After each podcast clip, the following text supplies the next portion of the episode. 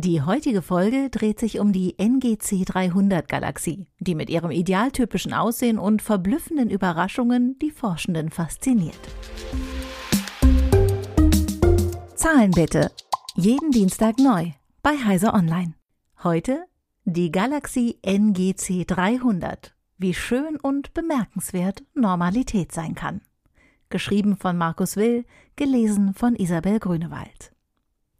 Die Zahlenbitte-Kolumne feiert Jubiläum. Seit nunmehr 300 Folgen und bereits fast genau sechs Jahren liefern wir jeden Dienstag eine kleine Handvoll Nerdwissen auf Heise Online. Das Studentenfutter für ewig Neugierige, Besserwisser und Klugscheißer. Somit kann die Zahl heute nur 300 heißen. Und sie führt uns in den Weltraum, in nicht ganz unendliche Weiten. Die NGC 300 Spiralgalaxie ist nämlich mit etwas über 6 Millionen Lichtjahren in galaktischen Maßstäben nicht weit von uns entfernt und mit 45.000 Lichtjahren Durchmesser nicht einmal halb so groß wie die Milchstraße. Mit ihrer ausgeprägten Spiralstruktur wirkt sie wie eine hübsche Schwester unserer Heimatgalaxie. Sie ist auf den ersten Blick eher unscheinbar schön und hat keine ungewöhnlichen Eigenheiten. Der große Vorteil von ihr, Sie ermöglicht uns eine Draufsicht, wie wir sie von unserer Milchstraße wohl niemals erleben werden. Ihre unserer Galaxie ähnelnden Eigenschaften und einige Überraschungen machen sie zu einem beliebten Forschungsobjekt. Erstmals beschrieben wurde NGC 300 durch den schottischen Astronomen James Dunlop am 5. August 1826 bei einer Himmelsbeobachtung in Australien. NGC steht dabei für New General Catalogue of Nebulae and Clusters of Stars, den Sternkatalog. Sie ist am Firmament der Südhalbkugel im Sternbild Bildhauer zu finden, östlich des Sterns Formalhaut. Mit einer Ausdehnung von 44 Bogenminuten ist sie bereits mit einem Feldstecher als milchig dunstiger Fleck erkennbar und hat dabei einen ähnlichen Durchmesser wie ein Vollmond. Ihre scheinbare Helligkeit liegt bei 8,1 Magnitudo. Das bewegt sich etwa auf dem Niveau von Neptun und ist im Vergleich zur Andromeda-Galaxie deutlich dunkler. Dennoch ist NGC 300 die hellste von mehreren großen Galaxien der Sculptor-Galaxiengruppe. Sie scheint mit den anderen Galaxien zusammen ein Cluster zu bilden. Neuere Messungen haben aber ergeben, dass sie nur optisch mit ihnen verbunden ist. Von der Distanz her ist sie weit von den anderen entfernt. Nur mit einer Galaxie geht sie auf gravitatorische Tuchfühlung.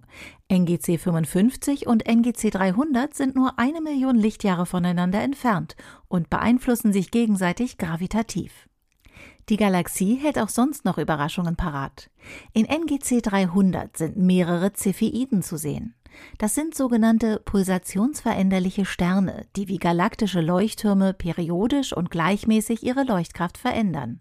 Dabei nimmt die Leuchtkraft eines Cepheid ab, um nach einer genau bestimmbaren Zeit die ursprüngliche Helligkeit wieder zu erreichen. Durch den Unterschied zwischen der scheinbaren und der absoluten Leuchtkraft ist mit ihnen eine Entfernungsmessung möglich.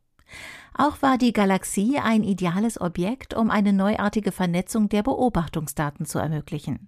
Die Europäische Südsternwarte führte mit dem ESO Science Data Archive um die Jahrtausendwende eine Datenbank astronomischer Art ein, welche 2002 immerhin bereits 15 Terabyte umfasste. Heutzutage hat der ein oder andere gut bestückte Heimserver diese Größe. Vor 20 Jahren war es eine enorme Menge und die schnelle Softwareverwaltung solcher Datenansammlungen war noch in den Kinderschuhen. Die Wissenschaftlerinnen und Wissenschaftler sammelten Beobachtungsdaten und nach einer kurzen exklusiven Nutzungszeit wurden die Daten an andere Wissenschaftler weitergegeben. Diese virtuellen astronomischen Observatorien, kurz AVOs, ermöglichten damit eine vielseitige und effektivere Nutzung. Während ein Team Bilder anfertigte, um nach den oben genannten Cepheiden zu suchen, nutzten andere Forschende die Daten, um Gravitationslinseneffekte zu untersuchen. Die sagenumwobene dunkle Materie wurde gesucht. Nebenbei wurden viele Nester junger Sterne entdeckt, die nur wenige Millionen Jahre alt sind. Ein Bild dieser vom Very Large Telescope auf Paranal aufgenommenen und 2002 von ESO veröffentlichten Serie verblüfft den geneigten Leser. Nicht weniger als 100.000 Galaxien befinden sich auf dem Bild, zum Teil wechselwirkend, und all das zusammen mit drei Quasaren. Ein Bild hatte eine zusammengerechnete Belichtungszeit von über 50 Stunden. Rekordverdächtig spektakulär ging es 2010 weiter. Das bis dahin massereichste und das im beobachteten Universum am weitesten entfernte schwarze Loch wurde in NGC 300 entdeckt. Genau genommen handelte es sich um ein schwarzes Loch und ein Wolf-Rayet-Stern. Letztere sind freigelegte Kerne ehemals massereicher Sterne. Die beiden Objekte umkreisen sich einmal in 32 Stunden. In diesem Tanz entzieht das schwarze Loch dem Sternenkern mit jeder Drehung Materie. Jüngsten Beobachtungen des Radioteleskops ALMA in den Anden und einem Teleskop in La Silla zufolge ist die Entwicklung von Molekülwolken in NGC 300 mit Blick auf die Sternentstehung ein kurzer Prozess. Sie schafften es, die stattfindende Sternentwicklung im Zeitverlauf zu rekonstruieren und merkten, dass es kurzlebige Prozesse sind, in denen junge Sterne einen schnellen Lebenszyklus durchlaufen. Zwar musste NGC 300 den Titel des am weitesten entfernten schwarzen Lochs ziemlich schnell wieder abgeben, weil noch weiter entfernte schwarze Löcher entdeckt wurden, aber bis heute gewinnen die Forschenden dort neue Erkenntnisse über das Universum. Und selbst das Hubble-Teleskop konnte sich nicht der unscheinbaren Schönheit entziehen. Eine Galaxie wie aus dem Bilderbuch und dennoch mit vielen Geheimnissen. Zahlen bitte jeden Dienstag neu bei Heise Online.